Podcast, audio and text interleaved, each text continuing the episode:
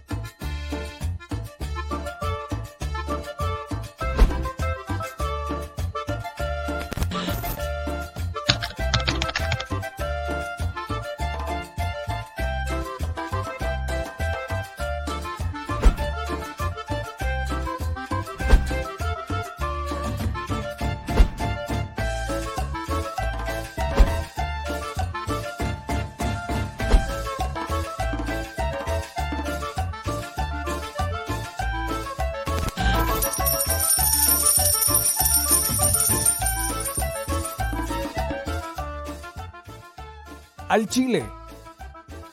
Recuerda que una forma de apoyar nuestro proyecto e impulsarnos a generar más y mejor contenido es a través de los superchats en nuestras transmisiones en vivo. Solo tienes que dirigirte al recuadro donde escribes mensajes, darle clic al símbolo de moneda, colocar los datos de tu tarjeta bancaria, el monto a donar y de forma inmediata se verá reflejado en un recuadro de color con el mensaje de tu preferencia. Otra manera, por si no nos alcanzas a ver en vivo, es ir a la descripción de nuestro video de YouTube, darle clic a la liga de PayPal y repetir el proceso como en los superchats. Ese recurso llegará directo a nuestra cuenta bancaria. En Facebook también puedes apoyarnos de forma mensual. En el inicio de nuestra página encontrarás el botón Quiero colaborar. Ahí podrás adquirir una membresía que nos impulsará a seguir combatiendo la infodemia desde esta plataforma. Y si eres de los que no confía en la tecnología, puedes hacer un depósito o transferencia a nuestro número de tarjeta Banamex, desde cualquier establecimiento, banco y hasta tu aplicación móvil. Anótalo. El número es 4766-8415-9203-0897. Recuerda, esto es completamente voluntario y es una forma de apoyar e involucrarte más con este proyecto independiente. Hazlo tuyo y comparte.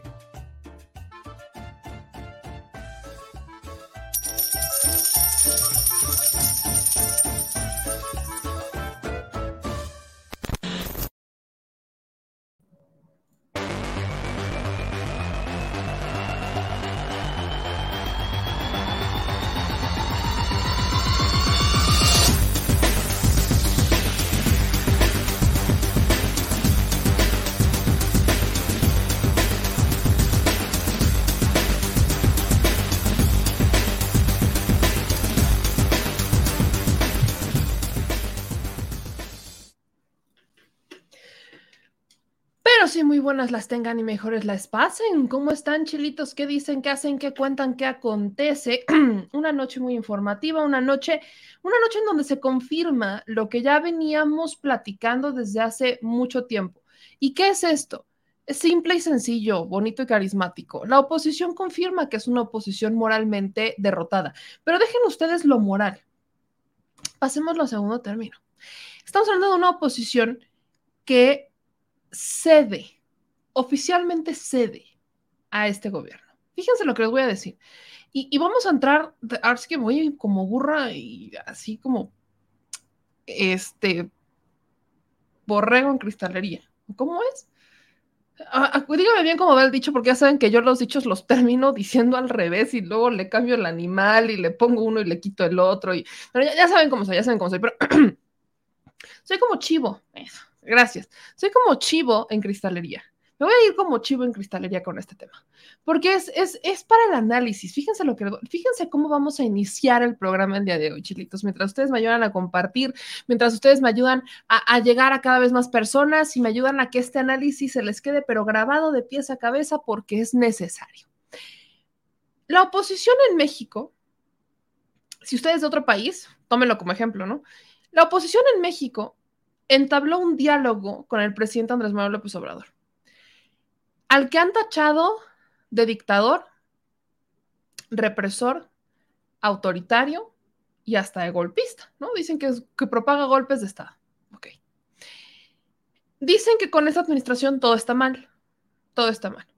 Hay una banda un poquito más neutral, un poquitito, poquitito más neutral, que,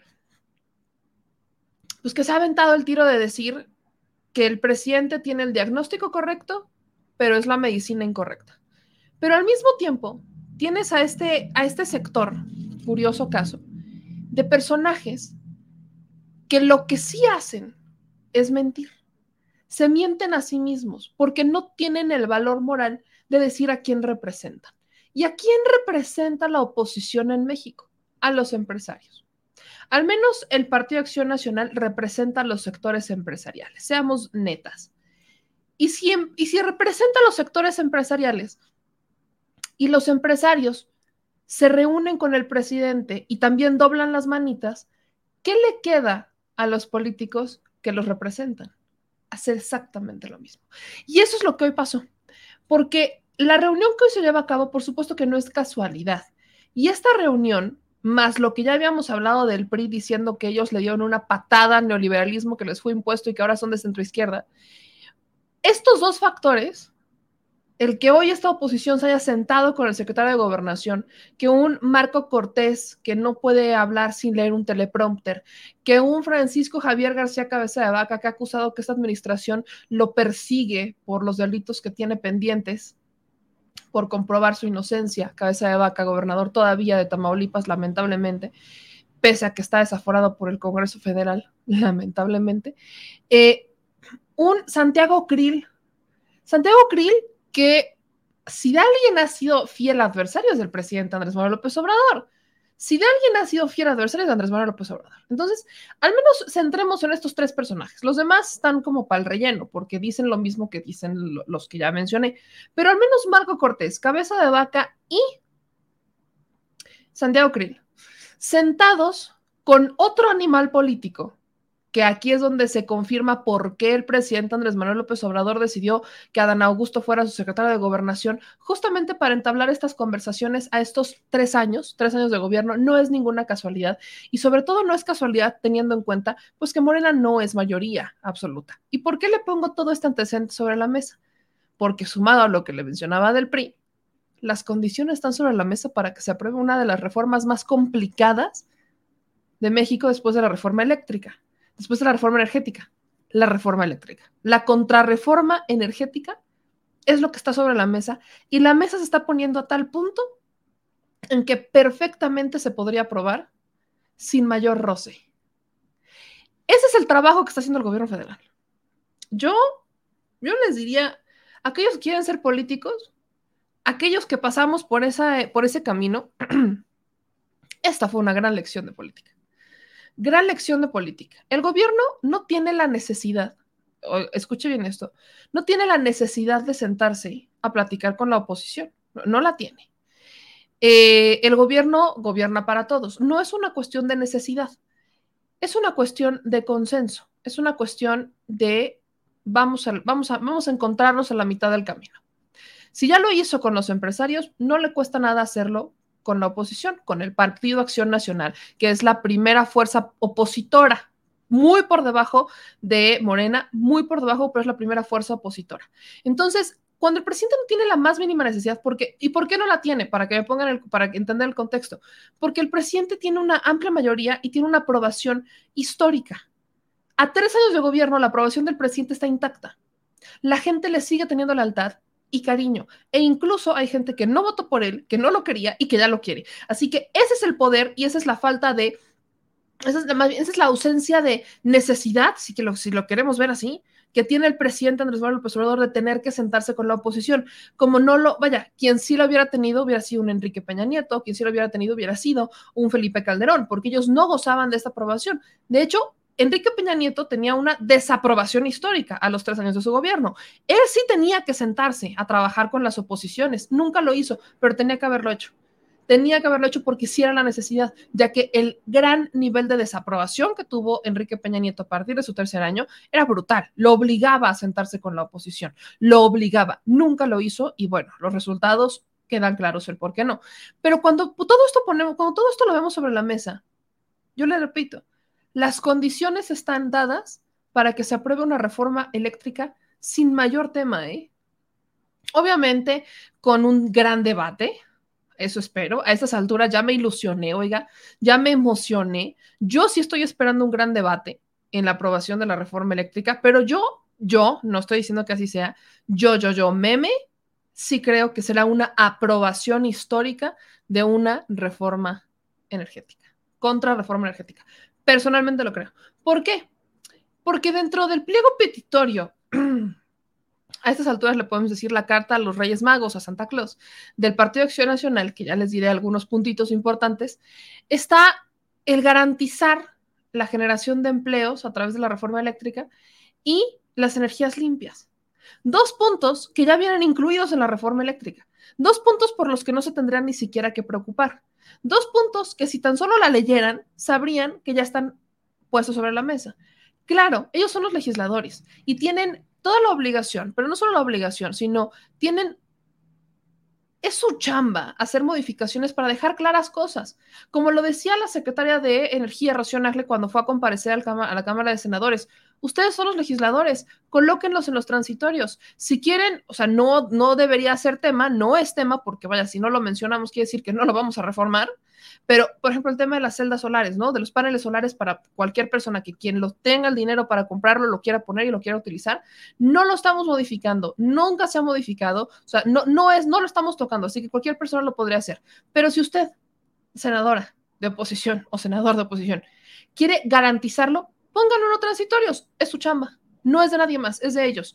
Así que, le repito, las condiciones están puestas sobre la mesa para que este escenario no solamente sea dado, sino que sea, sea verdaderamente, verdaderamente visto. Ahora, quiero ponerle, para que vayamos entendiendo el tipo de animal político, este es otro punto importante sobre esta reunión, que es Adán Augusto.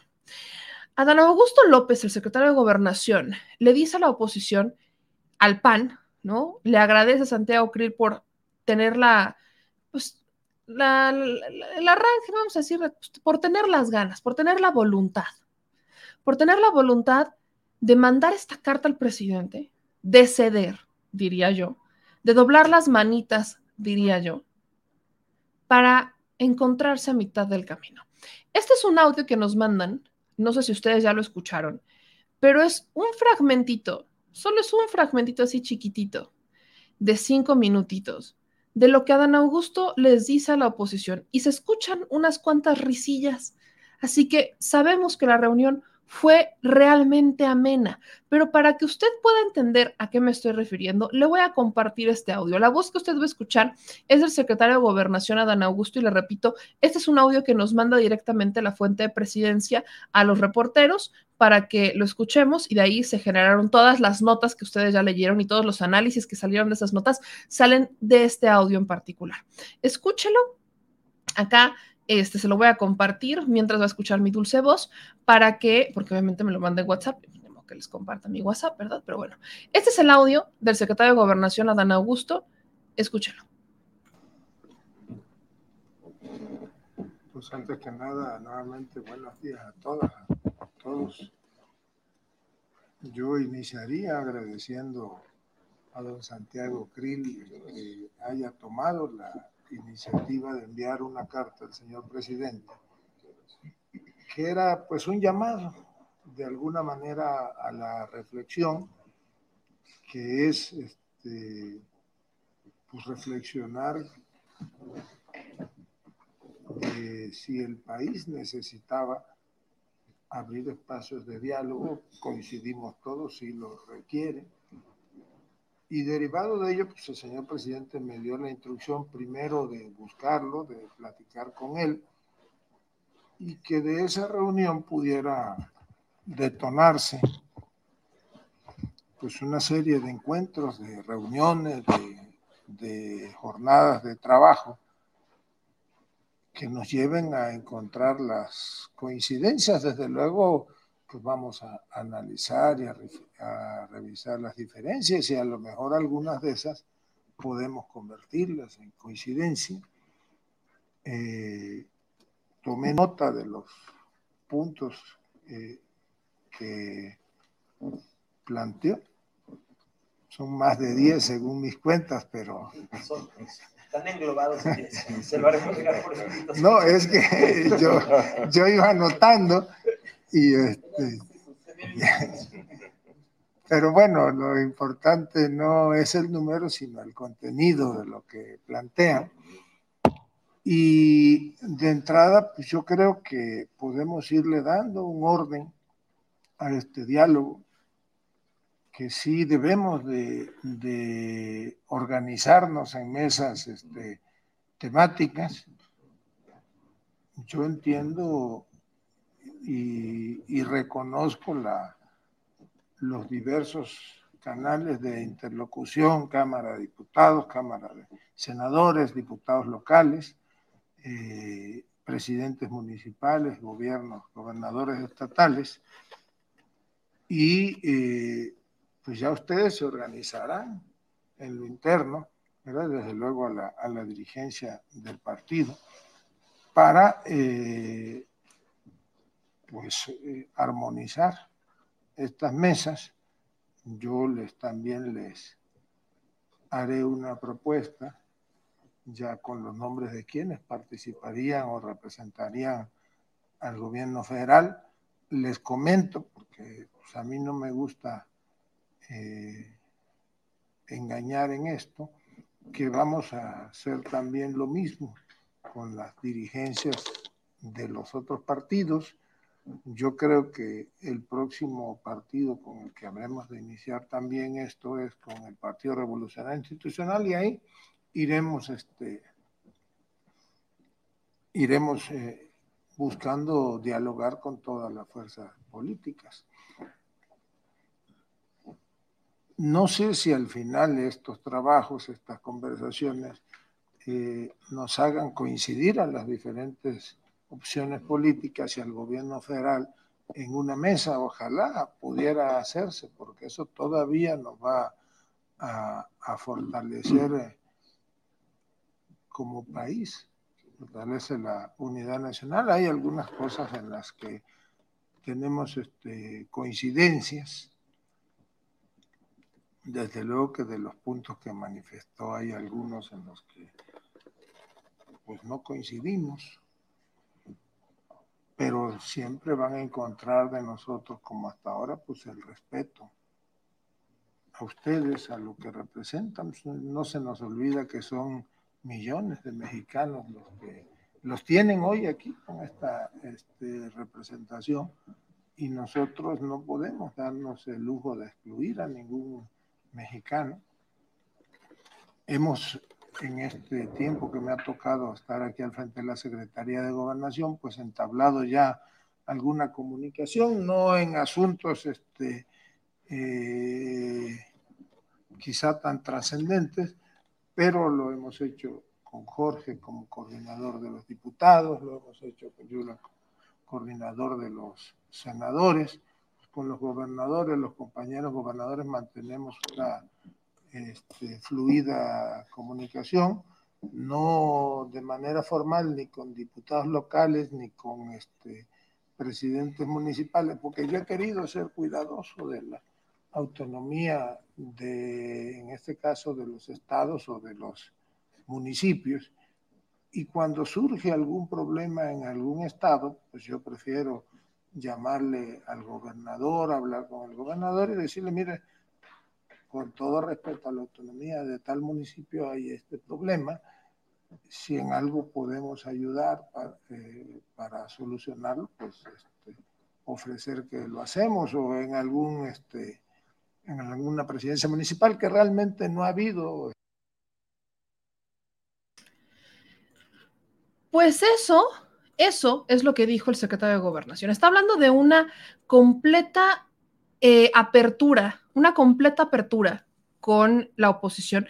Incluso habla y les dice, no solamente vamos a hacer esto con ustedes, sino que vamos a hacerlo, probablemente sigamos con el PRI. Y les está avisando, no le está avisando, vamos con ustedes y después vamos con el PRI. Creo que esto es extremadamente importante porque, por supuesto, que habla de esta apertura y habla de esta falsa dictadura que han querido instaurar muchos de la oposición. Uno que otro aquí, saludos Esteban Parra, que anda justo sacando toda esta verborrea, toda esta verborrea, toda esta ira, toda esta, que les hace falta muchísima terapia.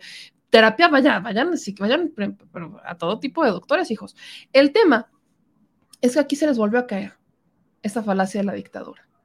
Se les volvió a caer. Pero vamos al pliego petitorio. Este es otro punto importante de la reunión que tuvo el Partido Acción Nacional con este, con Adán Augusto. Porque entre el pliego petitorio, ¿no? Se, hacen unas menciones que fueron publicadas en los medios de comunicación, en donde pues se le pide, ¿no? Al secretario de Gobernación, o se menciona que se le pide al secretario de Gobernación que se deje de perseguir a dos personajes en particular. ¿Y quiénes son estos dos personajes? Francisco Javier García Cabeza de Vaca y Ricky Riquín Profugín. Estos dos son los personajes por los que tenemos en, temas en mediáticos, ¿no? En medios de comunicación se mencionó que estos dos personajes en particular habrían, pues habría pedido, ¿no? Como de dejen de perseguirlos, ¿no? Ya eh, vamos a fumar la pipa de la paz, así es como lo han querido ver. Y cosa curiosa, porque pues nadie lo está persiguiendo. ¿Quién lo está persiguiendo? Ahí tienen la cabeza de vaca, digo, creo que el mejor ejemplo de que nadie lo está persiguiendo es cabeza de vaca tan no lo están persiguiendo que el Estado, claro que tiene otras herramientas y no las ha utilizado. Y ahí está cabeza de vaca. Sigue siendo gobernador. Bueno, le queda menos de un año, pero sigue siendo gobernador cabeza de vaca. Vamos a ver si tan mis chicharrones truenan cuando, cuando salga el gobierno, a ver si ahora sí se va y se presenta a la fiscalía, como dijo N cantidad de veces, desde el fuero, que iba a llegar a la fiscalía, ¿no? Y que él se presentaba para que rindiera cuentas y comprobar su inocencia. El caso de Ricardo Anaya creo que es exactamente lo mismo. O sea, Ricardo Anaya, vaya, tenemos una fiscalía, y lo digo con toda honestidad, tenemos una fiscalía medio, medio lenteja, y esta fiscalía, de una forma bien triste, ha terminado dándole criterios de oportunidad a personajes como Emilio Lozoya y este Emilio Lozoya pues ha gastado N cantidad de dinero, de tarjetas de crédito, este, se fue a un restaurante a, presumir que estaba libre, ¿no? Bajo un criterio de oportunidad, presumir que estaba libre, ahora ya está en prisión, pero es una fiscalía que ha dado, ha dado oportunidades, ha dado oportunidades. ¿Las ha dado o no las ha dado? Las ha dado. Así que si Ricardo Anaya es inocente y él dice que es inocente, y que tiene todos los elementos para comprobar su inocencia, ¿qué hace en Nueva York? O sea, nadie le está diciendo que, o sea, nadie le está diciendo como de no vengas y entregues pruebas. Se le está diciendo, esta es la acusación que hay sobre ti, que pesa sobre ti. ¿Qué pasó? ¿Qué pasó con Ildefonso Guajardo? Que lo habían vinculado a proceso. Ahí está de diputado Ildefonso Guajardo. La investigación sigue. ¿Qué es lo que les molesta? Que las investigaciones que están empezando sobre ellos son por los privilegios que gozaban. En el caso de Cabeza de Vaca, por otras cosas mucho más graves, pero en particularmente por Ricardo Anaya, Jorge Luis Lavalla Mauri, por este Ildefonso Guajardo, por ejemplo. Todos estos personajes por temas fiscales por desvíos de recursos, por aceptar sobornos, por temas en donde había corrupción. Eso se persigue, eso se juzga, eso se resuelve, no se perdona. Ya se perdonó durante muchos años y si el Partido Acción Nacional todavía no lo entiende, bueno, creo que también tendría que ir a terapia el Partido Acción Nacional. Muchos de ellos seguramente tienen que hacerlo. Puntos medulares sobre este diálogo. Partido Acción Nacional, ¿no? Aquí vean lo que, esto les quiero compartir lo que dice el Partido Acción Nacional sobre, esto fue previo, previo a la reunión, ¿no? Aquí está, esto previo a la reunión lo publican el día de ayer. El Partido Acción Nacional dice, esto forma parte de su pliego petitorio, que van al encuentro con el gobierno federal para exponer todo lo que consideran necesario para corregir el rumbo de México, para la necesaria generación de empleos, para combatir la creciente pobreza, para el fortalecimiento de sistemas de salud, para hablar sobre el incremento de la inseguridad, sobre la necesidad de impulsar las energías limpias para que se respete y fortalezca la soberanía estatal y la autonomía municipal, para que se haga valer el Estado de Derecho, para dejar nuestra firme exigencia de que pare el uso faccioso y doloso de las fiscalías que por razones políticas persiguen a nuestros opositores, para reclamar el respeto a la autonomía de las instituciones y de los procesos democráticos. Eso es lo que dice, ¿no? Eso es exactamente lo que está diciendo lo que les acabo de comentar a grandes rasgos es la cartita Santa Claus, que se convertirán en mesas que iniciarán en enero. ¿no? El secretario de Gobernación, Adán Augusto López, informa que iniciarán estas mesas a partir de enero. Será con el PRI, será con el PAN, supongo con Movimiento Ciudadano y también con el PRD, ¿no? si existe esta disposición por parte de los demás partidos, pero al menos con el PAN, que es la primera fuerza opositora de este país, muy por debajo de Morena, con muy pocos votos, bueno, comparado con Morena, muchos menos votos, este, hay un diálogo. ¿Y quiénes son los más férreos para no aprobar la reforma eléctrica o el Partido Acción Nacional. Así que la mesa está puesta, la mesa está ahí, clarita, sencillita y carismática, para que los miembros del Partido Acción Nacional, que tanto han dicho que este gobierno es represor, dictatorial, autocrático, que este es un gobierno que está favoreciendo solamente a sus amigos y que ha olvidado a las fundaciones, a las ONGs, a las mujeres solteras, a las madres solteras, a las mujeres, a las niñas y a los niños con cáncer. Bueno, este es el momento que tiene la oposición de sentarse y generar consensos. ¿Por qué lo hacen? Porque no están tontos. Después, el parteaguas, ¿cuál fue? El primero de diciembre. El primero de diciembre fue el parteaguas. Obviamente lo de Estados Unidos pesa, ¿no? El apoyo que tienen, el apoyo que tiene el presidente en Estados Unidos pesa y pesa muchísimo. Pesa muchísimo. El, el poder que el presidente tiene es el poder del pueblo, no el poder económico. Y saben bien que si se les acaba el poder económico, ya no hay nada. Se le acaba la lana, no hay poder.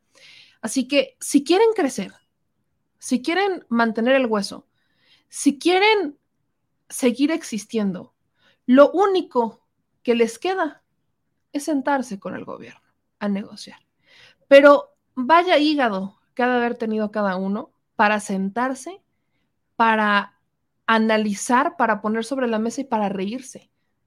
¿Qué cara de haber tenido, por ejemplo, imagínense a Marco Cortés sentándose con Adán Augusto para decir, para soltar su pliego petitorio, su cartita Santa Claus? ¿Qué cara de haber tenido? Pues esta es más o menos la cara de un Marco Cortés que quiere generar consenso. Miren, aquí está. Esta es más o menos la cara de Marco Cortés. Esta fue la cara de Marco Cortés, un hombre que quería generar un consenso con Adán Augusto. Yo lo veo aterrado, o sea, vaya, yo, sabemos que Marco Cortés no, no sabe ni siquiera hablar sin un teleprompter, así que una cosa muy curiosa, ahí está Marco Cortés de una forma bastante, eh, hasta parecía que lo asustaron, hasta parecía que había un fantasma. Pero ¿quién más? o sea, la, mejor cara de todos ellos, se lo voy a decir con esta honestidad, es la de Santiago Krill. Santiago Krill, Miranda, con una cara de ¿a dónde hemos llegado? ¿A dónde hemos llegado? Ahí está Santiago Krill con una cara de ¿a dónde hemos llegado? A lo, lo que tenemos que hacer para sobrevivir. Vean nomás. Lo que hay que hacer para sobrevivir, la cara de Santiago Krill. ¿Y quién me falta en este gran escenario de, este, de estos al menos tres personajes? Ya, obviamente también fue el gobernador de Durango, pero el gobernador de Durango ha sido como, ha tenido más consenso con esta administración. Pero el otro, la cereza al pastel, es un Francisco Javier García Cabeza de Vaca. Miren nada. Ahí está, Francisco Javier García Cabeza de Vaca. La cara de Francisco Javier García Cabeza de Vaca sentados con el gobierno al que han tachado de dictatorial, él que ha tachado de que los persigue, de que están en su contra. Vaya, ¿qué, qué habrán sentido de estar con ese gobierno tan represor, tan autoritario, tan dictatorial? Preguntas que por supuesto con solamente verles las caras nos podemos imaginar las respuestas. Y bueno, esta no es la única información, chilitos, ayúdenme a compartir aunque Esteban Parra se enoje en Facebook, los que son de Facebook sabrán a qué me refiero. Y por cierto, mi querido Esteban, pues, salúdame, salúdame mucho a Mitch, que por ahí dices que hablaste con un familiar mío y, no sé quién. Híjole, mi hermano, este, no, no, sé con quién hablaste y creo que te fumaste una muy chida. Y si hablaste con alguien, te mintieron épicamente, pero este, salúdame, salúdame mucho a Mitch. Isla se está pasando por una situación difícil, pues, ha tenido una vida muy difícil y yo no voy a emitir un solo comentario respecto de ella. Le mando toda mi buena vibra y todo mi bueno corazón y todos los mejores comentarios a Mitch, este, porque ahí nos andaba queriendo poner este, un pie el querido Esteban Parra, así que saludos y ve a terapia, mi querido Esteban Parra, no tengo, no tengo mucho más que decir, ahí luego te contesto en, en Facebook, querido. Pero volviendo al punto, ¿no? Quiero, ahora lo que quiero que hablemos es el tema de Hugo López Gatel. Miren, el día de hoy, eh, Hugo López Gatel tenía una reunión con la Junta de Coordinación Política. Es una reunión técnica, una mesa de trabajo con la Junta de Coordinación Política de la Cámara de Diputados. Esta reunión se suspende y las razones por las que se suspende son bastante difusas, porque unos dicen una cosa y otros dicen otra. Así que le voy a enseñar todas las versiones, pero partamos por lo que dijo el subsecretario Hugo López Gatel, ¿no? Hugo López Gatel sube esta imagen, no, este tuit, perdón, y dice, agradezco la hospitalidad de la Junta de Coordinación Política de la Cámara de Diputados. Desafortunadamente la sesión se canceló porque eh, se dieron condiciones distintas a la que la propia Jucopo estableció. Eh, quedo atento para cualquier convocatoria, siempre es grato el intercambio de ideas y muy importante la unidad para continuar enfrentando la pandemia por COVID-19. Eso es lo que dijo el subsecretario Golpes Lactel. ¿Cuáles son las versiones? Bueno, la versión de Noroña, ¿no? Porque Noroña dice que estuvo presente, la versión de Noroña es que él solicita que primero vaya Hugo López Gatel y también él solicita que este, el subsecretario Hugo López Gatel pues, que se, suspenda la sesión hace estas dos solicitudes, ¿no? Aquí le voy a poner lo que dijo este, Noroña, que creo que lo explicó en su videocharla, este, antes de entrar a la, a un, este, a un medio de comunicación, creo que fue en Heraldo. Miren, aquí están los tweets de Noroña, ¿no? Y dicen, hubo acuerdo unánime para la reunión de trabajo en Jucopo con Gatel, pero desde un inicio Movimiento Ciudadano ha, ha intrigado, perdón, sosteniendo que era una reunión secreta o a escondidas. Son una pandilla de farsantes. Dice, dicho también, dicho chi, eh, Fernández Noroña. De hecho, yo fui Fui yo quien propuse la asistencia de Gatel a una reunión de trabajo en la Jucopo ante el planteamiento de Elías Lisha, que solicitaba un pronunciamiento por la presentación de la nueva variante por COVID, por Omicron. Entonces, era una reunión, y aquí está, ¿no? Ese es el tuit hace seis horas. Era una reunión de trabajo donde las diferencias habituales se presentarían, pero Movimiento Ciudadano tenía intereses de editar videos y sacar de contexto frases de la reunión. Con esta falta de seriedad no se puede trabajar. Mejor una comparecencia pública y la habrá. Vuelve, a, o sea, aquí lo que menciona en Oroña es que era movimiento ciudadano. Pero en medios manejaron que había sido el PRD. Por eso les digo que es muy difusa la información porque unos dicen que fue Movimiento Ciudadano, otros dicen que fue el PRD. Según este, algunos eh, medios de comunicación, habría sido la este, diputada Elizabeth Pérez quien tendría, quien había sacado el celular para grabar en esta reunión de trabajo al subsecretario Gatel. Y dice Elizabeth Pérez, este que es del PRD, aquí lo pueden ver, es del PRD, el doctor Gatel aseveró que yo lo estaba grabando, algo totalmente falso. Fue el pretexto para suspender su comparecencia en la Jucopo, hoy en la Cámara de Diputados, pues se percibió sumamente rebasado por los excesos de sus dichos y negligencia cuestionados por las y los diputados. El doctor Gatel en ningún momento yo vi que dijera, o sea, en su tweet dijo que por las, o sea, fue por el formato, se había establecido un formato y después ese formato se cambió. Entonces, pues por así convenirlo, ni siquiera, y lo peor del caso es que es la propia Jucopo la que desmienta al PRD y al Movimiento Ciudadano y al PAN, porque la propia Jucopo, o sea, cuando hablo de la Jucopo, en la Cámara de Diputados hablo del PRI, hablo de Rubén Moreira, dice que no fueron ninguno de ellos, o sea, que no fue ningún conflicto, que ni siquiera fue el subsecretario, que fue una decisión que habría tomado la Junta de Coordinación Política, porque el formato no era el que se había establecido. Entonces, como el formato no es el que se había establecido, lo que buscaban pues es que se hiciera una comparecencia pública, que es lo que dice Noroña. Entonces, ¿cuáles son las versiones que sí coinciden? Coinciden las versiones de Noroña, coinciden las versiones de Nacho Mier y coinciden las versiones de este del propio Rubén Moreira, el presidente de la Junta de Coordinación Política. Son las tres versiones que coinciden. ¿Cuáles son las que, las que no coinciden? Las del Movimiento Ciudadano, las del PRD y las del PAN. Casualmente. Son estos tres los que no coinciden. Vean cómo, de una u otra manera, las fuerzas políticas se van inclinando. ¿Se dan cuenta? El PRI, como ya pateó al neoliberalismo, ahora el PRI trae como la misma ideología y trae como una postura medio similar a la que tiene Morena. Dios nos libre de ver que quieran hacer una alianza, pero bueno, traen, o sea, están en una misma línea. Mientras que el PAN, Movimiento Ciudadano y PRD traen una línea similar. Son los tres que la tienen. Así, así más o menos para que me entiendan cómo están las cosas con estas fuerzas políticas. Y estoy sacando, por supuesto, al PT y también estoy sacando al, este, al Partido Verde, porque están dentro de la alianza este, con el gobierno federal.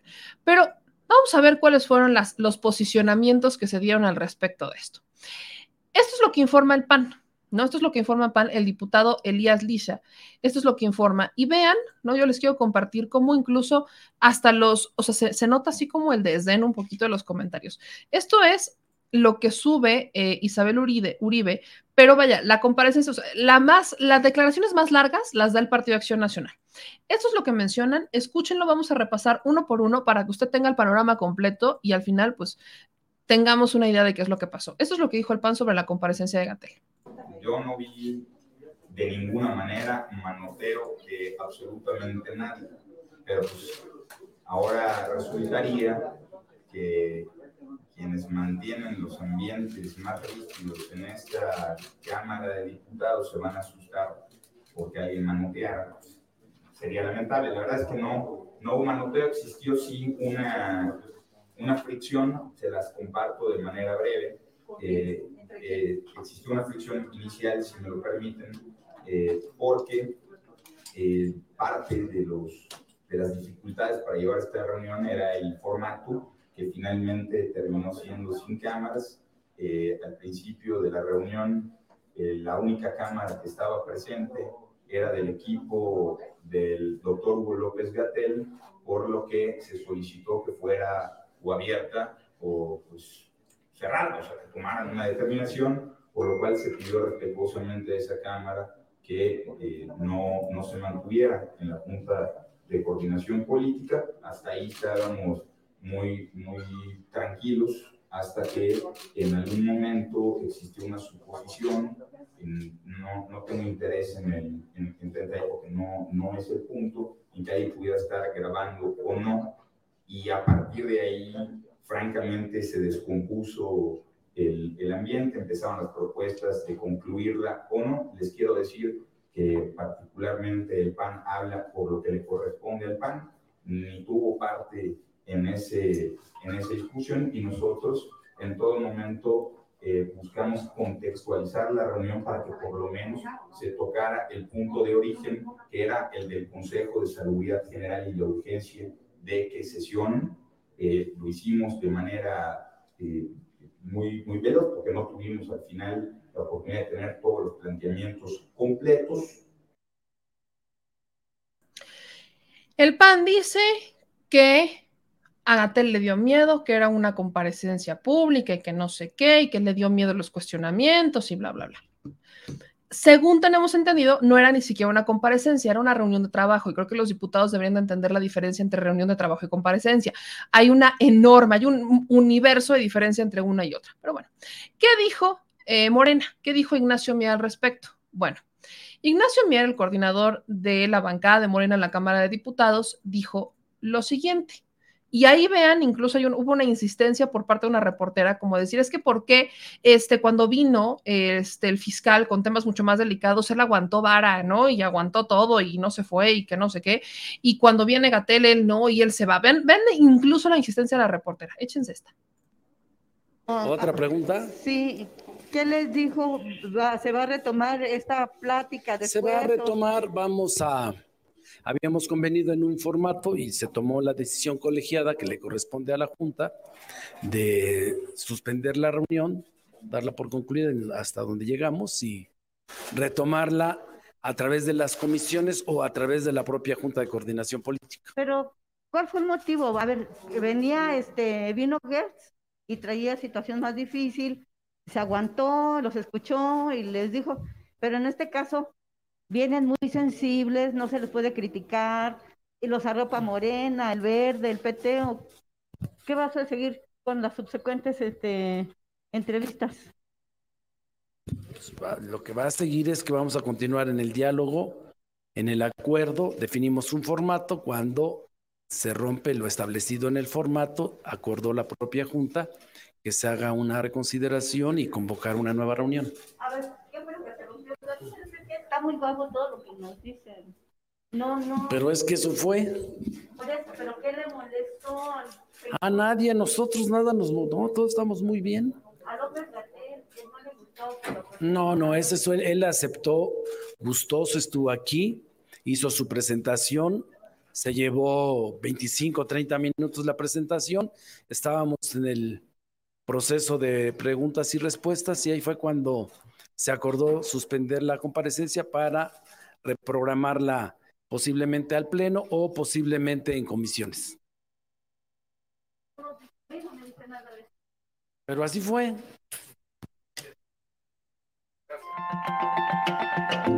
No, hoy concluimos. Quiero comentarles seguramente también lo, no sé si lo haya señalado el presidente de la Junta de Coordinación Política. Hoy se hicieron este, algunas adecuaciones a los cinco temas que se van a discutir y a los 17 foros que se van a, a desarrollar. Mañana sale publicada en, en la Gaceta. Posterior a eso, la publicación en la Gaceta, vamos a hacer una convocatoria para invitar a todos aquellos interesados en participar, sean empresarios, sean especialistas, sean académicos, sean expertos en el tema eléctrico, por lo que hace a cualquiera de sus tres, cuatro componentes, a la generación, a la transmisión, a la distribución y a la venta, es lo que vamos a publicar el día de mañana. ¿Ya están de acuerdo ahora sí Por unanimidad, por unanimidad lo aprobó la Junta de Coordinación Política, ya está definido, va a ser, como lo hemos señalado, a través de tres espacios, uno la propia Junta de Coordinación Política, otro en el canal del Congreso y en comisiones.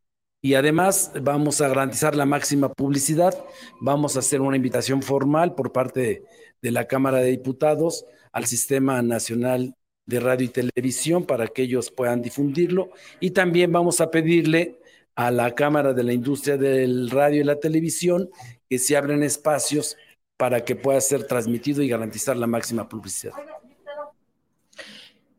A ver, ¿cuál es el gran cambio? Que era una mesa de trabajo y bajo los cuestionamientos que estaban haciéndolo, bajo lo que estaba pasando, la Junta de Coordinación Política decidió cambiar el formato. Y como decidieron cambiar el formato, pues suspendieron la reunión. Es el propio PRI el que dice, fue una decisión de nosotros, ni siquiera fue del doctor Gatel. ¿No me cree? Ándele. Ahí está lo que dijo el PRI, lo que dijo el presidente de la Junta de Coordinación Política, Rubén Moreira, que no es santo de mi devoción. Vean lo que dijo al respecto de esto.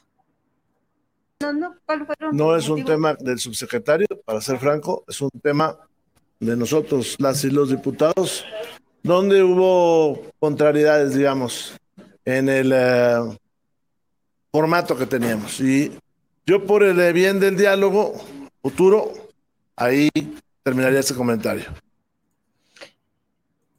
Y ahí terminó el comentario. Dice Rubén Moreira que no es que no vayan a seguir recibiendo este, funcionarios, que lo van a seguir haciendo, solamente que este, pues hay cosas que van a cambiar, que el formato va a cambiar, hubo diferencias en el formato y acordaron en la Junta de Coordinación Política que sería diferente.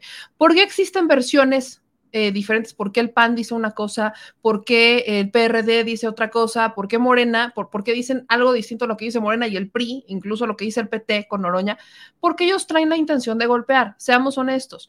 Si hubiera sido, o sea, si algo, hay un tema, ¿no? Hay algo, hay algo que está pasando. Los panistas de la Cámara de Diputados son muy distintos a los panistas que hay en la Cámara de Senadores, que por ejemplo ve- veíamos ahí a Julián Rementería sentado también con Adán Augusto porque son diferentes, no son tan viscerales. O sea, sí tienen su ideología y son súper de ultraderecha, pero vaya, ignorantes un poco. O sea, recordaremos cómo Julián Rementeria utilizaba ejemplos de países este, que están en crisis energética para decir que es mejor privatizarlo y bueno, ya sabemos que o sea, es, usó exactamente los ejemplos que no tenía que haber usado.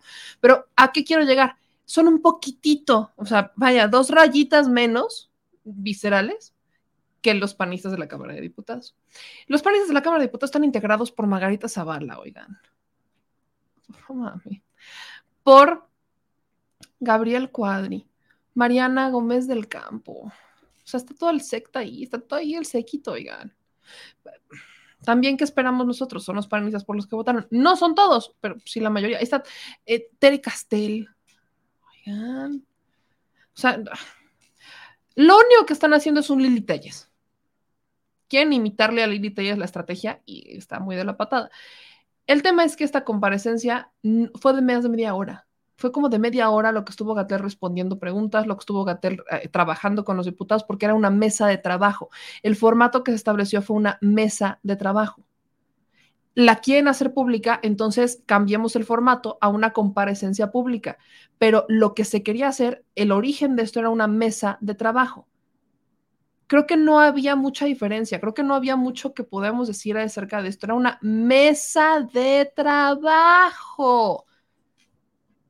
Si querían que fuera pública, es lo que, es lo que pasó. Se va a cambiar a comparecencia pública o quizás regresen al consenso de que sea otra una mesa de trabajo. Pero, pues hasta este momento sabemos que no fue así. Sabemos que el formato cambió. Y las versiones, bueno, las versiones son ahí van siendo distintas. Así que hay para que tengan, para que aprendan. Y otro tema, otro tema que está también sobre la mesa, sobre el análisis, es sobre Javier Sicilia. Híjole, yo he hablado mucho sobre, sobre Javier Sicilia, porque por supuesto que perdió a un hijo. No, no es fácil perder a un hijo. Javier Sicilia, miren, pierde a un hijo y va con Calderón y fue con Peña y estuvo duro y dale, nunca lo pelan, o bueno, si lo pelan, le dan, este, le dan, pues estamos hablando de un escritor, etcétera, etcétera, y, y comienza nuestra fundación para que lo escucharan. Pero ¿cuál es el problema de Javier Sicilia? Y aquí quiero ser muy franca. El problema de Javier Sicilia es que muchos coinciden, y yo me uno a eso, que perdió el rumbo de la lucha.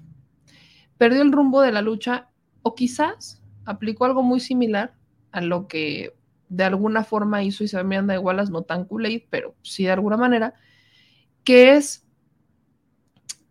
híjole, lucrar con su causa. Qué duro es, y, y sí quiero hacer este momento de reflexión, o sea, me estoy poniendo seria, pónganme atención. Qué duro es perder a un hijo, iniciar una causa completamente justa, y entonces cambiar, hacer dar este giro de timón y lucrar con esa causa, porque le viste negocio. Nada, nada te va a devolver a tu hijo. Ah, o sea, imaginémonos tantito, es muy complicado, pero estas madres que van diario a buscar en fosas, estas madres rastreadoras, hermanas rastreadoras, que ponen también en riesgo su vida por encontrar los restos de algún familiar de alguien. Porque en México estamos construyendo apenas una base de datos que nos permita acercarnos tantito a identificar a nuestros desaparecidos, que nos permita acercarnos tantito a identificar a nuestros muertos es complicado porque recordemos, ¿no? E-, en caso Jalisco, cuando estaba entrando este Alfaro, saliendo uno y entrando el otro, eh, una, un camión de la CEMEFO, como ya no le cabían los cadáveres, los incineró y nunca se les ocurrió hacerles pruebas para que quedaran guardadas en una base de datos y que cuando alguien los fuera a buscar dijeran, ah, bueno, bueno, cremamos este cuerpo, pero miren, aquí teníamos su huella, aquí teníamos sus generales, es esta persona que ustedes están buscando.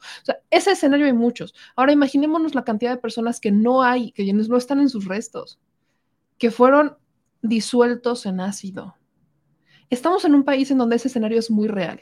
Entonces, imaginemos tantito lo que ha de ser lucrar con eso?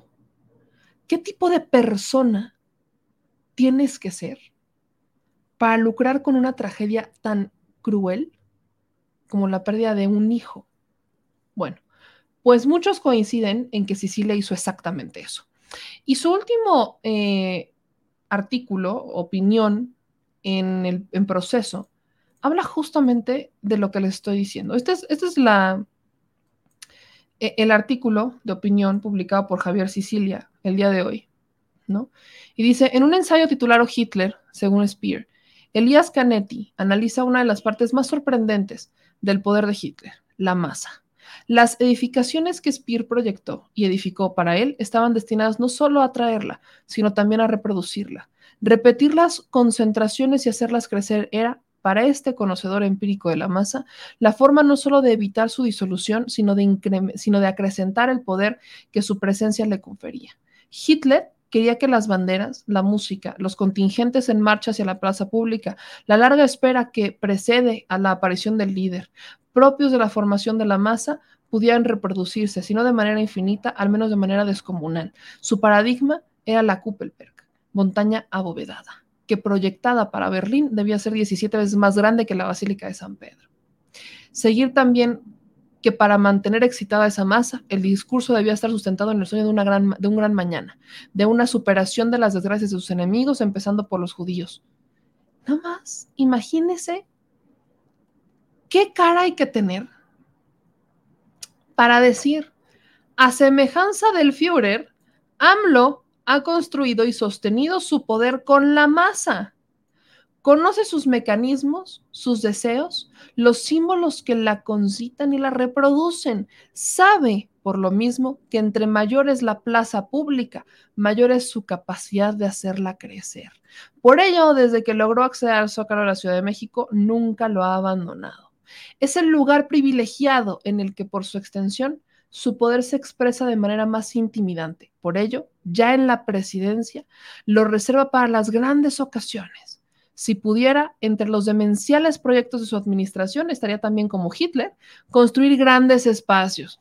Pero para este pragmático de las multitudes no hay necesidad de tener un espía en su gabinete. Le basta la potencia de los medios de comunicación y la amplitud de las redes sociales.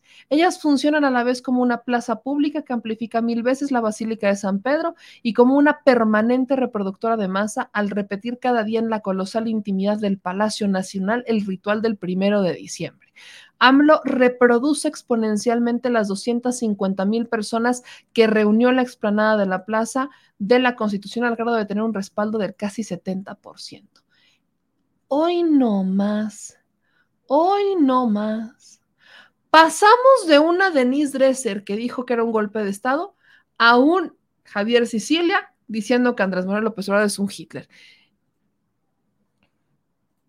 Híjole, híjole. Así como a Esteban Parra, a Javier Sicilia le deseo muchísimo amor. Le deseo muchísimo amor, que vaya muchísimas veces a terapia, que se quiera tantito más, que tenga ganas de prosperar, que deje de ver las cosas bajo esa misma estructura cuadrada. Híjole, no sé cómo explicarles esto. No sé cómo explicarles esto. O sea, estamos en siglo XXI. ¿De verdad creen que mantener el cariño de la gente, porque esto no es solamente un tema de admiración, mantener el cariño de la gente se logra solamente con discursos ¿De verdad? ¿Neta? ¿En qué siglo se quedaron? ¿En qué año se quedó su cabecita? Pensar, e, esto es, es que esto es absurdo, pensar y comparar Andrés Manuel López con Hitler debería de resultar insultante, pero lejos de eso lo veo de forma optimista y digo, tanto miedo les genera. ¿Tanto miedo les genera Andrés Manuel López Obrador? Yo nunca vi, y aquí corríjanme, a Hitler sentándose con los judíos, oigan. Yo nunca vi a Hitler, nunca, no recuerdo alguien, seguramente habrá alguien que sabe más de historia que yo, me queda claro. Alguien recuérdeme si vio al presidente Andrés Manuel López Obrador este, no sé, comiendo con algún líder de los judíos, llega, mandando a su spear a, sentarse con, con, los judíos. ¿Alguien lo vio? Porque yo no me acuerdo de ese escenario. Ah, quizás lo omitieron en la historia, ¿no? Quizás lo, quizás lo, este, lo, lo, omitieron en la historia, pero yo no lo recuerdo. Yo no recuerdo ese escenario, oigan. No lo recuerdo en lo más mínimo. No, no, no, no lo recuerdo, ¿no?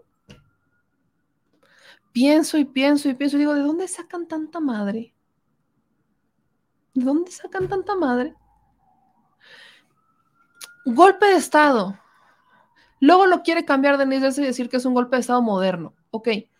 Este, pero ¿dónde han visto? ¿Dónde han visto a un dictador sentarse con la oposición que lo critica un sí y otro también y decir, vamos a llegar a la mitad del camino. Vamos a llegar a la mitad del camino. Vamos a generar un consenso. Órale, hay que hacerlo. Hitler no estaba lleno de amor, Hitler estaba lleno de odio, lleno de odio. Y yo sé que Javier Sicilia pareciera, o sea, pareciera que está despechado. Lo, lo digo muy triste, porque, mm, vaya, dejó de lucrar, o sea, lucró con la causa que inició, con estas marchas de la paz, lucró con ellas a más no poder. Y como ya nadie lo pela, entonces solamente tiene que recurrir a este tipo de estupideces para que le hagan caso. Ah, caray. Qué dictadura tan más extraña, de verdad se los digo. Voy con algunos de sus comentarios, porque no, o sea, ¿qué, otra cosa podríamos comentar de esto? Se lo he dicho muchas veces. El asunto es bien claro, bien clarito, sencillito y carismático, como me gusta decirles el cariño y el respaldo y la aprobación que tiene esta administración no es por un simple discurso. No sean tan limitados. No sean tan limitados con eso. El cariño, la aprobación y el respaldo que tiene el presidente tiene que ver con las acciones, tiene que ver con los programas sociales, tiene que ver, la gente sabe, la gente que respalda realmente a Andrés Manuel López Obrador, sabe que esto no, que, Andrés Manuel López Obrador es solamente una transición, solamente a, una, a una, una transición y nada más, y párenle de contar con la transición. Porque es solamente dejar los cimientos de un país que destruyeron. La gente lo sabe.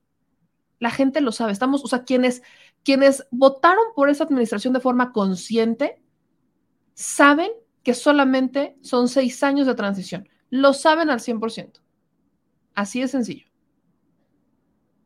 Entonces, si ya se sabe, quienes no lo tienen claro son los que realmente no saben ni siquiera qué es la política, no saben qué es ideología, no tienen ni la más mínima idea del país en el que vivían, no tienen idea de cuáles son las bases ni qué tan grande es el problema.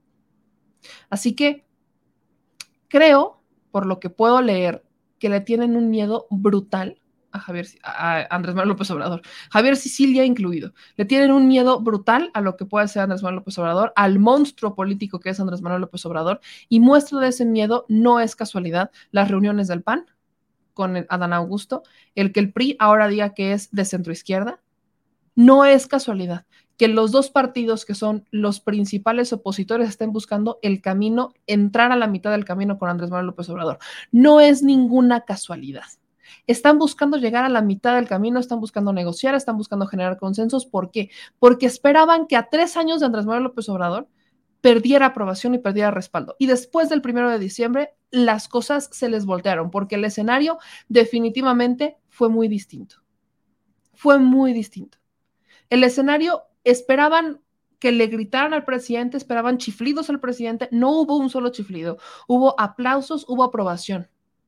Así que sí, por supuesto que hoy están obligados, si quieren seguir existiendo, si quieren seguir, seguir teniendo huesos, el PRI y el PAN están obligadísimos a sentarse a negociar con el gobierno al que han llamado hasta el cansancio dictador con el gobierno al que han llamado hasta el cansancio autoritario, están obligados a sentarse. Ahora aguas. Ahora aguas. ¿Cómo les explico que lamentablemente quieren verle la cara al pueblo? Siguen pensando que el pueblo es tonto, porque piensan que llegando a la mitad del camino, piensan que llegando a este, a este consenso, piensan que llegando a negociar con esta administración y a bajarle al discurso y empezar a sacar beneficios, van a ganarse votos. ¿Qué error tan más grande están cometiendo? ¿Qué error tan más grande están cometiendo? Que lo sigan cometiendo. Que promuevan a Lito para presidente. Ándale, denle, pónganlo en la terna, órale. Que lo sigan promoviendo. Porque el pueblo no olvida. El presidente podrá decir perdón, pero el pueblo dice yo no olvido. Y claro que esta administración ha tenido errores, claro que sí los ha tenido.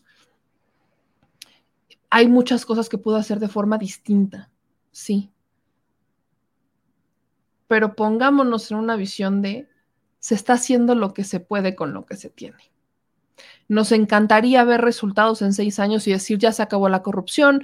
Nos encantaría ver que en seis años ya no hubiera desaparecidos, que ya tuviéramos localizados a todas las personas que han muerto y que han desaparecido en este país, que pudiéramos eh, localizar y desaparecer todas las fosas y darle una, eh, un cierre eh, justo y un cierre sano a todas estas pérdidas que hemos tenido en el país. vaya, me encantaría, pero sabemos que eso no va a pasar.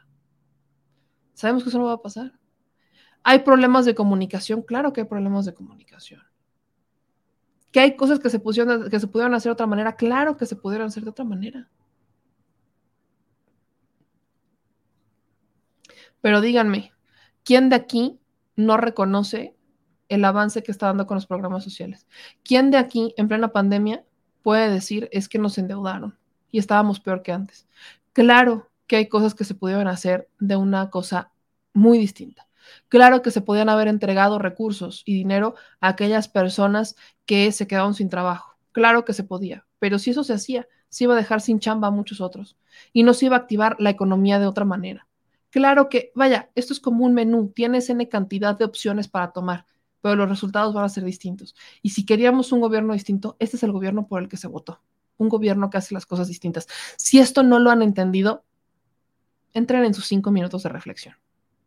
Voy con algunos de sus comentarios, chilitos, porque hoy fue un programa corto. Hoy fueron tres temas nada más de análisis, cortito, chiquito, bonito y precioso, porque mañana mañanera. Este, dicen acá Benito Galván, sin deuda y sin gasolinazos. Eh, dice Juan, buenas noches, son mediocres esos maquiavélicos, asesinos hipócritas, este, sátrapas, asesinos, delincuentes del régimen pasado, narcogobierno, están moralmente derrotados por corruptos, asesinos, hipócritas, cínicos, hipócritas. Juan anda Juan anda, anda, encarrerado. Eh, Bran, esto va empezando, una transformación profunda como la que busca el presidente lleva tiempo y por eso es importante el poder del pueblo, siempre lo digo. Están cometiendo los mismos errores que la oposición venezolana. Tenemos políticos de pacotilla. Este, Buto fue un gran nombre, pero estos son grandes brutos. Eh, esperamos que eso se resuelva, como dice Álvaro Guzmán. Dice Lucía MR. Eh, hola, querida Meme, sin burla de mi parte, considero que que la razón por la que está actuando así el señor Sicilia es que está literalmente enloquecido, quizás su dolor por la pérdida de su hijo.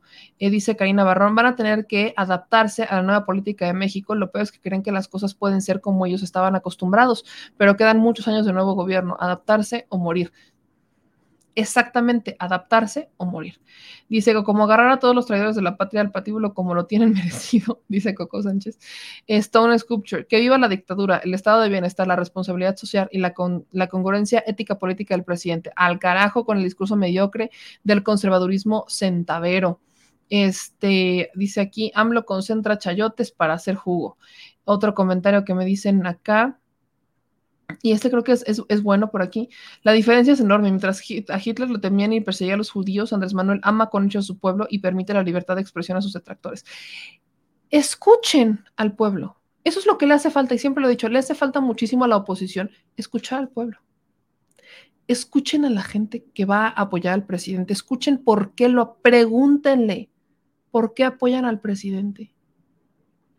Y cuando alguien no apoya al presidente, pregúntenle por qué no lo apoyan. Pregúntenle. Cuando vean a una persona que dice Iván Andrés Manuel López Obrador, pregúntenle por qué lo apoya. Antes no, no lo juzgue, no, le no, no lo llene, no, solamente pregúntele por qué. Cuando vea a un migrante, a un paisano en Estados Unidos decir, es que yo apoyo y respeto a mi presidente, aunque esté en Estados Unidos, pregúntele por qué. No tienen las respuestas. El problema de los políticos conservadores y tradicionales es que creen que tienen las respuestas. Creen que ellos la tienen. Creen que ellos todo lo saben. Ah, Chihuahua. Yo no sabía que ellos solitos eran el pueblo nada más y no existía nadie más en un país de 126, 127 millones de personas y que solamente 7, 8 digan que lo saben todo, está canijo, oigan. O sea, seamos honestos. Por supuesto que no tienen toda la razón. Claro que no la tienen. No conocen ni siquiera la realidad de su país. ¿Dónde quedaron las mil visitas de Ricky Riquín Canallín? ¿A dónde fue? Con los panistas. ¿Por qué no fue Ricardo Anaya? ¿Por qué no fue a preguntarle a la gente qué necesita, qué hace? A la gente que no le, este, que, no, que no le beneficia, ¿por qué no les fue a preguntar a ellos? No les interesa escuchar a la gente. Creen que lo, creen que la, creen que el pueblo es lo que dicen los mismos medios de siempre. Creen que el pueblo es exclusivamente lo que ellos ven en su colonia o en su vecindad. Creen que el pueblo son sus tres casas, cuatro casas, la colonia en la que viven. Eso creen que es el pueblo. Y cuando están en elecciones es cuando van con el otro pueblo al que le mienten, al que traicionan y al que le, al que le, prometen en su cara y nunca le cumplen. Todo para qué? Para que les dé el voto. La gente no es tonta. La gente desde hace años está aceptando el dinero que le dan y no vota por ustedes, ni siquiera va a votar. No son todos. Habrá muchos casos que todavía lo hagan.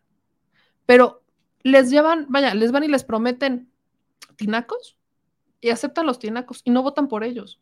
La gente ya entendió el negocio desde hace muchos años. La gente entendió cuál es el negocio de la política desde hace muchísimos años. Y como lo entendió, sabe cómo usarlo a su favor.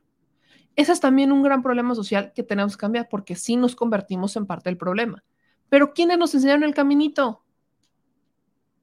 Los políticos los que creían saberlo todo, los que creían que podían con todo, los que creen que tienen toda la verdad, son ellos los que nos enseñaron el caminito, ellos, ellos nos los enseñaron. Ahora, ¿qué nos toca? Enseñarles que el pueblo cambió, enseñarles que el pueblo sabe. Así que, ¿qué les digo? Mr. Solitario Ángel, muchas gracias por el superchat de 5 dólares y dice, meme, los que no queremos a la oposición porque tuitean sus Twitter. Por eso ellos eh, siguen creyendo que el pueblo lo respalda y la culpa es de nosotros. Es que, Mr., muchas de sus cuentas son bots, o sea, los bots no votan. Podrán tener 5 millones, 6 millones de seguidores, pero podrán tener los millones de seguidores que quieran y definitivamente no, no. Ahí están las urnas. Ahí están las urnas. Hagamos una elección con Felipe Calderón ahorita y quiero ver que lo voten 5 millones no pudieron ni siquiera para las firmas de México Libre juntar a los 5 millones. Creo que la prueba más fiel es eso. Ni juntando, o sea, si la lógica de todas las personas que te siguen son personas que simpatizan contigo fuera real, querría decir que México Libre hoy sería partido político, porque junten los seguidores de Margarita Zavala con los de Felipe Calderón y entonces bajo esa lógica serían partido político, porque tendrían los números. No es real. Claro que no lo es. Sí, habrá gente que comulgue con su idea, pero no son todos, siguen siendo una minoría. Este, acá dicen, este, en Guadalajara muchos culpan al presidente de todo. Yo les digo que primero está el gobernador de Jalisco que no hace nada. Eh, dice eh, Beto, meme, excelente reflexión, es bueno tener eh, malicia, no todos son buenos. Estoy de acuerdo. Leticia, cuando no coincidía lo que, que miraba y decían, eh, dice Arturo, que nos escuchen, ¿cómo crees? Nos odian, acuérdate del no les des este, mis impuestos a los pobres, ¿cierto? Aquí Santiago me dice, ahorita hay un contingente de la CNT, de la coordinadora enfrente del Palacio Nacional, probablemente se van a quedar mañana. Probablemente se van a quedar mañana, voy a ver si, si siguen mañana, voy a, pues les voy a preguntar ¿Cuál es el problema? Hay muchos estados en donde, eso es un tema estatal, no hay pagos a los maestros, hay deudas. Si se dieron cuenta, esa ha sido una de las máximas, esa ha sido una de las máximas que en las reuniones que han dado el presidente, que si en Zacatecas, que si en Michoacán, que si en Guerrero, que si en Colima, etcétera, es una constante, que, que haya deudos hacia los maestros. Habría que ver si es un tema relacionado con eso o si existe otra motivación. Bueno, estamos hablando de la coordinadora. Este. Eva, ¿hasta qué fecha se tienen que entregar las fichas para revocación? 25 de diciembre. 25 de diciembre. 25 de diciembre. Para que lo tengan, hubo, acuérdense, cambios. Y hablando de cambios, cierro con este gran tema. El tío Lorenzo, el tío Lorenzo Córdoba. Gran tema. Eh, yo no sé si usted ya lo vio, pero yo estaba aquí, aquí, yo se lo voy a compartir. El viernes hablábamos con este Euripides Flores, al que le mando un saludo, porque el INE, ¿no? En ese mismo viernes había hablado que pues estaba analizando todas las opciones porque había puesto, la falta de recurso, había puesto al INE entre la espada y la pared y que estaba analizando todas las opciones por la revocación de mandato. Y cuando a pregunta ya formal, así formal, formal, de los representantes de Morena INE, dicen, incluso están analizando no hacer la revocación, la respuesta fue, estamos analizando todas las opciones, lo que no somos tontos significa sí, sí analizamos que no pudiéramos hacer la revocación de mandato. El asunto es que Lorenzo Córdoba, esto ya ocurrió el día de ayer, sube este video que dice, tal como lo mandata la ley, el INE hizo los ajustes presupuestales para estar en condiciones de llevar a cabo un eventual proceso de revocación de mandato en caso de ser solicitado por la ciudadanía. Requiere recursos por más de 3.830 millones de pesos. Estos son los recursos que dice el INE que solicitan para la revocación de mandato. Vamos a ver qué dijo Lorenzo Córdoba. Hola, ¿qué tal? El Consejo General del Instituto Nacional Electoral aprobó el pasado viernes su presupuesto definitivo para el ejercicio fiscal 2022, ajustándolo al recorte que hizo la Cámara de Diputados a la solicitud de recursos originalmente formulada. Tal como lo mandata la ley, el instituto hizo los ajustes presupuestales para estar en condiciones de llevar a cabo un eventual proceso de revocación de mandato que, en caso de ser solicitado por la ciudadanía, requiere recursos por más de 3.830 millones de pesos. De manera general, los ajustes que hizo el INE a su presupuesto fueron los siguientes.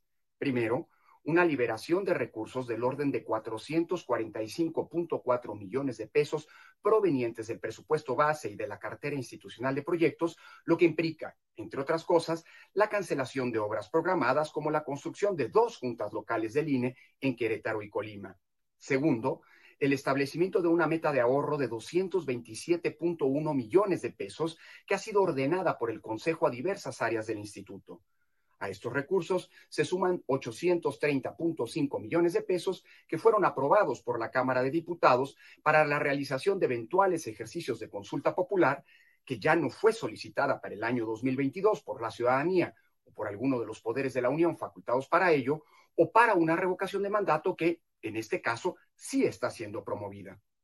De esta forma, el INE hoy cuenta con una bolsa de 1.503 millones de pesos para realizar eventualmente la revocación de mandato en caso de que se reúnan las firmas necesarias para ser convocada legalmente. Ese monto resulta insuficiente para llevar a cabo este proceso con las características y amplitud que se estipulan en la propia ley federal de la materia, que entre otras cosas exige instalar el mismo número de casillas de un proceso electoral federal, es decir, más de 161 mil casillas. El boquete presupuestal que hoy enfrentamos para poder realizar adecuadamente este ejercicio es del orden de 2.300 millones de pesos que hoy son faltantes. Ante la grave situación en la que el recorte presupuestal aplicado por la Cámara ha colocado al INE, decidimos promover una controversia constitucional ante la Suprema Corte de Justicia de la Nación para que ésta determine cómo debe avanzar el instituto en la revocación de mandato o ordene que se otorguen al INE los recursos requeridos para dicho proceso. El INE estará atento a esta resolución y tomará las decisiones necesarias para garantizar que un ejercicio inédito de democracia directa se lleve a cabo con legalidad, profesionalismo, certeza y la calidad técnica que caracteriza a todos nuestros procesos electorales. Es falso que el INE pretenda impedir la celebración de este proceso. Por eso, infórmate, involúcrate y participa. Porque con tu INE contamos todas contamos todos. Se hicieron reajustes presupuestales y que creen salieron 3 mil millones de pesos. Es insuficiente, pero hay. ¿Había o no había lana, Lorenzo? Preguntas que uno se hace. No estuvieron diciendo, es que no hay lana, es que no hay dinero, es que ni, ni, ni, es que no se puede, es que no podemos. ¿No les alcanza ese dinero para hacer la revocación de mandato? ¿No, no les alcanza? ¿No les alcanza? ¿Neta? ¿Es en serio? Todavía tienen para disminuirle, ¿eh? O sea, todavía tienen dinero para recortarle. Claro que hay de dónde recortar, pero hay nada más, hay nada más para que vean que sí hay lana. Sí hay de dónde pueden sacar dinero. No que no podía, dice Lorenzo Córdoba. Con 3 mil millones de pesos perfectamente lo pueden hacer. Perfectamente lo pueden hacer. Sin tema. Pero bueno, eh, dice aquí, José, no inventes, los ciudadanos estamos todo el día en casilla. ¿De dónde mierda sacas esa cifra? Este dice José Valencia. Es que no le pagan, o sea, no, seamos honestos, no les pagan a la gente que está todo el día en casilla, no les pagan lo que les deberían de pagar. O sea, a los. es que es voluntario. Es que es una compensación. Nosotros aquí le reportamos como, por ejemplo, en Hidalgo, y yo le dije, no sé si pasó en todos lados, pero en Hidalgo, ahí sí tenemos información. Este, se supone que a los que prestan las casas les dan como les dan una lana, ¿no? No obviamente es significativo, pero les dan una lana. Entonces, este, en Hidalgo, el INE se clavó la lana. En muchos casos no las dieron. Y luego le pidieron a la gente que firmara que sí le habían dado el dinero porque tenían que comprobar que ese dinero sí había llegado. ¿De qué habla el INE cuando habla de transparencia? ¿De qué habla el INE cuando habla de legalidad? ¿De qué habla el INE cuando habla de grandeza. No tiene mucho más que decir el INE. Pero, pues sí, les digo, no que no había lana. ¿Había o no había? ¿Había o no había? Y les puedo apostar que si lo intentan y le hacen otro esfuerzo, va a haber más. Este, les dan 300, 300, 500 pesos a algunos otros. Eh, Ralph, las comidas gourmet salen caras y no pueden preci. No, no, pues como crees, no pueden quitárselas. Imagínenselas. La mayoría de las casillas están en escuelas y edificios de gobierno, no de gobierno, sí escuelas, algunas casas, pero no, no de gobierno, no. Este, el cantinflas del INE, hay que tener hígado para escuchar ese tipejo del INE. Acuérdate que el encho, este, que nada es para siempre. Eh, luego dicen aquí, no te pongas pesada con Lorencito. ¿Y dónde crees que saldrá sus gastos personales de extra lujo? Imagínese qué va a hacer Lorenzo sin sus asesores del PRD. ¿Se imaginan? Dice, Patrio fue funcionario y no me dieron ni un peso. Gastaron 500 millones en la consulta por 55 mil casillas. ¿Por qué quiere 3 mil millones? 160? No, exactamente, Leticia. Esa es la pregunta y eso es exactamente lo que estaba diciendo Euripides el viernes pasado, que, nos lo dijo en este espacio. A ver, si con 500 millones lograron sacar 55 mil casillas, perdón, pero no me salen las cuentas. No me salen las cuentas. Este, tendríamos que hacerlo proporcional. Están pidiendo cinco veces más. Y bien también decía Eurípides, están subiendo porque lo que querían era bajarse, entonces están subiendo, subiendo, subiendo, subiendo para bajar y bajar y bajar y bajar, como para regatear. Esto no es un regateo, oigan. Aquí no, o sea, no le estás regateando, no es un producto, no es o sea, no, no es un producto que puedas regatear, oigan. Se llama democracia. Mise Solitaria, muchas gracias por los 10 dólares super chat. Nos dice, este, no confío en Lorenzo, nos va a dar paja cuando se llegue el momento y ahí se acordarán de mí. Este, tráelas por sobre la, tráelas sobre la manga, bueno, por debajo de la manga, tiene este escondida y la sacará cuando llegue la fecha o cuando ya esté pasando. Eh, dice Paco, cuando fui funcionario de casilla me dieron una chinga y un pedazo de pizza. Yo lo sé. Se supone que sí se les debería de dar un pago, se supone, las comidas se les tendrían que dar. O sea, cuando son funcionarios de casilla, a los representantes de partidos políticos es otra cosa, porque también se les tiene que pagar y demás, ¿no? Pero a los, a los funcionarios de casilla se les tiene que dar, se les tiene que garantizar la comida. Se les tiene que, se les tiene, o sea, no es como de, vaya, si es un asunto voluntario, si es algo que cuando tú vas y dices, bueno, cuando estás bajo el escrutinio y dices, oye, usted salió en la rifa, ¿quiere ser o no quiere ser? Tú dices, sí, sí quiero, pero es que estás entregando un, o sea, estás entregando un día entero. Claro que debería de haber una remuneración. Hay algunos en los que no, hay otros en los que no. Dice Vicky, en la selección del 2018 me dieron 500 pesos. Más o menos lo que dan son entre 500 pesos y 1500 pesos. Más o menos. Pero como ya pueden ver, hay gente a la que no le dieron ni maíz paloma. Si es representante de, de partido político, es más o menos lo mismo. Antes daban unos centenarios a los representantes de casilla hace 20 años aproximadamente. ¡Uh, madre! Dan por parte de línea 300 pesos para la comida.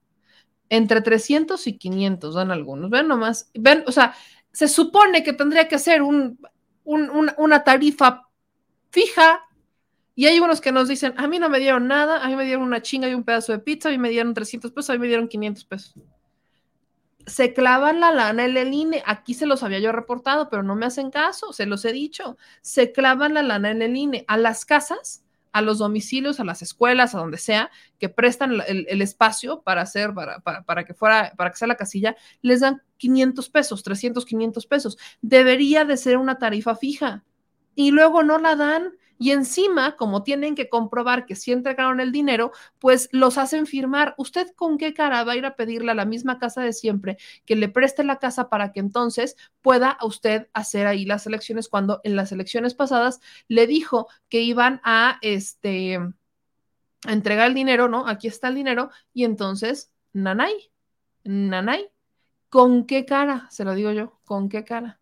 Ahí nada más, ahí nada más se las, ahí nada más les aviso. Este, dicen acá también sus comentarios, el pago varía por zonas, si son de baja sociedad es un pobre pago, pero en zonas de alta sociedad esta comida le llevan y es un buen pago. No debería ser así, oigan.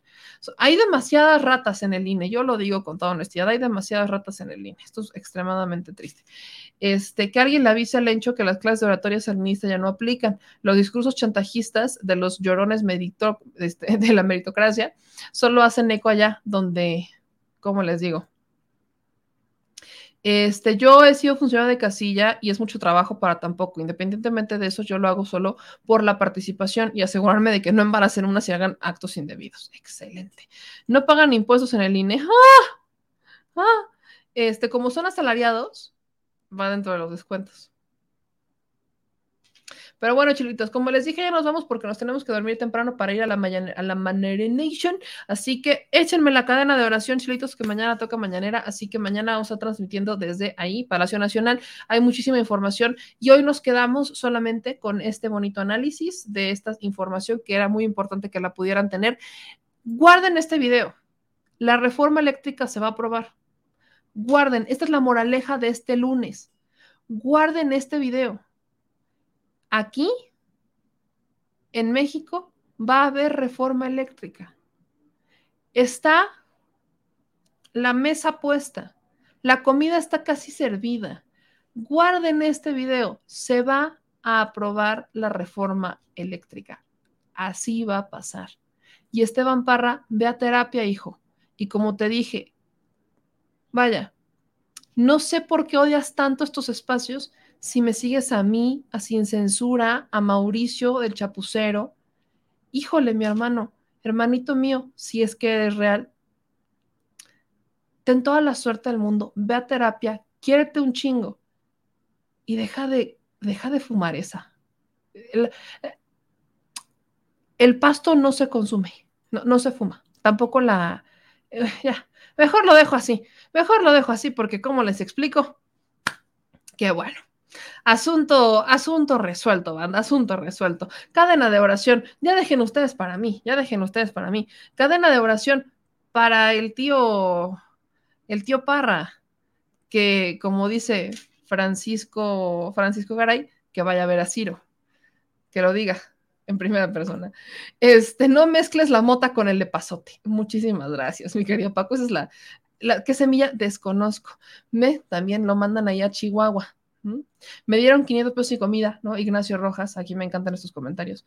De la que fumabas en la prepa. No, mi hermanito, te la debo. Es así que no. Este fue hasta. No, ya estaba trabajando, compa, cuando lo probé. Te, equivocaste de cifras. Este, te equivocaste de fechas. Eh, con los votos de un partido centro izquierda y uno de centro derecha va a haber reforma. Así, señal católica. Va a haber reforma eléctrica con los votos de un partido de derecha a derecha y con votos de un partido de centro izquierda, que es de centro derecha. Va a haber reforma eléctrica.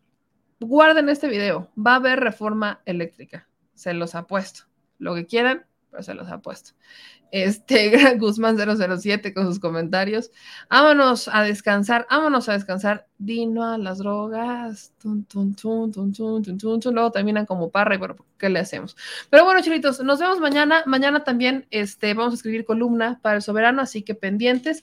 Y también muchísimas gracias aquí a mi querido este, Mr. Solitario que nos manda otro super chat de 10 dólares y dice, son masoquistas, igual que este, igual de los que están peor que nosotros, pero apoyan al, al PRIAN RD, aunque no le ayuden en nada mientras ellos coman y beban. Gracias. De nada, mi querido Mr. Solitario. De nada. Los amo a todas y a todos ustedes.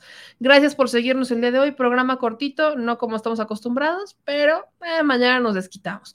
Prepárense porque tendremos una semana bastante movidona y gracias por toda la bonita cadena de oración. Nos vemos mañana. Descansen todos y todos ustedes. Adiós.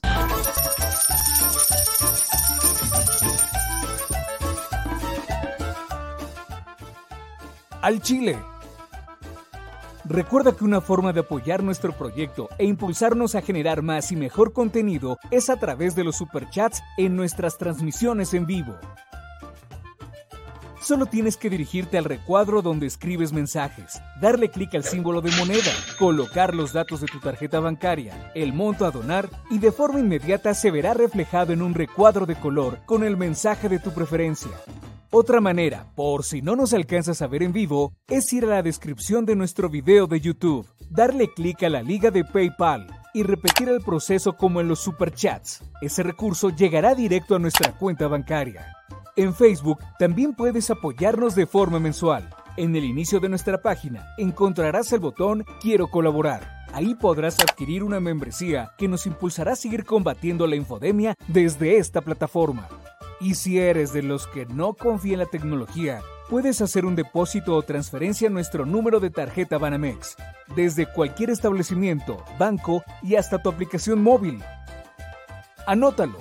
El número es 4766-8415-9203-0897. Recuerda, esto es completamente voluntario y es una forma de apoyar e involucrarte más con este proyecto independiente. Hazlo tuyo y comparte.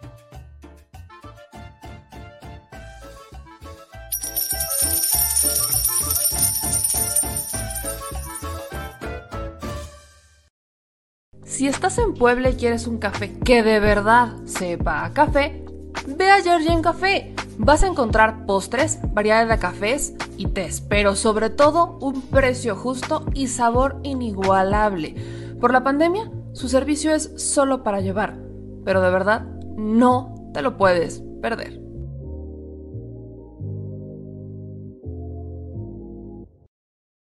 Al chile, la indiferencia es el peor enemigo de todos y más de los animales.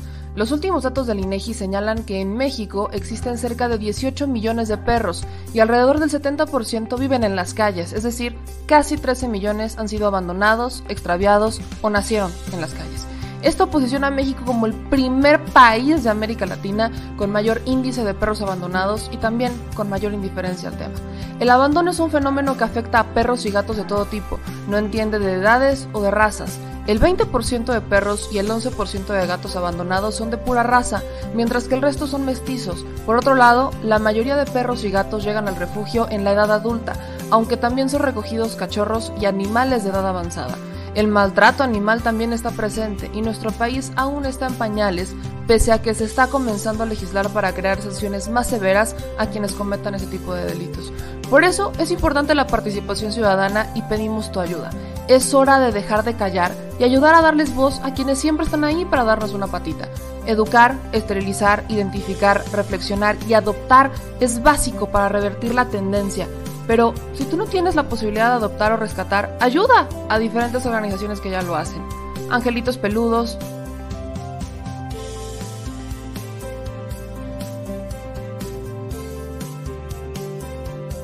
Amor sin raza,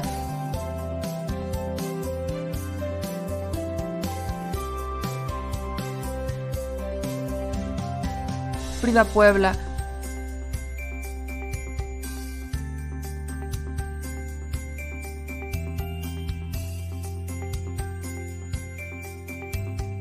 Rivera Rescue,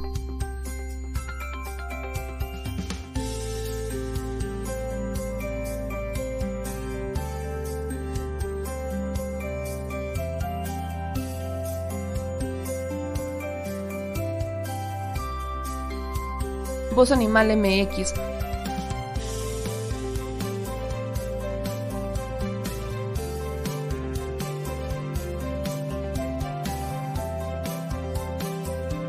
el albergue San Cristóbal,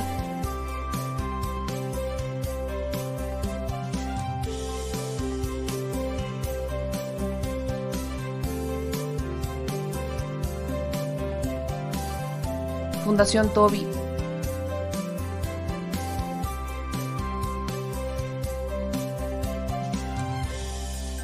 o Patitas Invisibles son algunas de las organizaciones a las que constantemente donamos y apoyamos, pero no es suficiente. Ayúdanos a que sean más voces las que salven vidas. Sus patitas, de verdad, pueden salvar tu vida. Difunde y dona.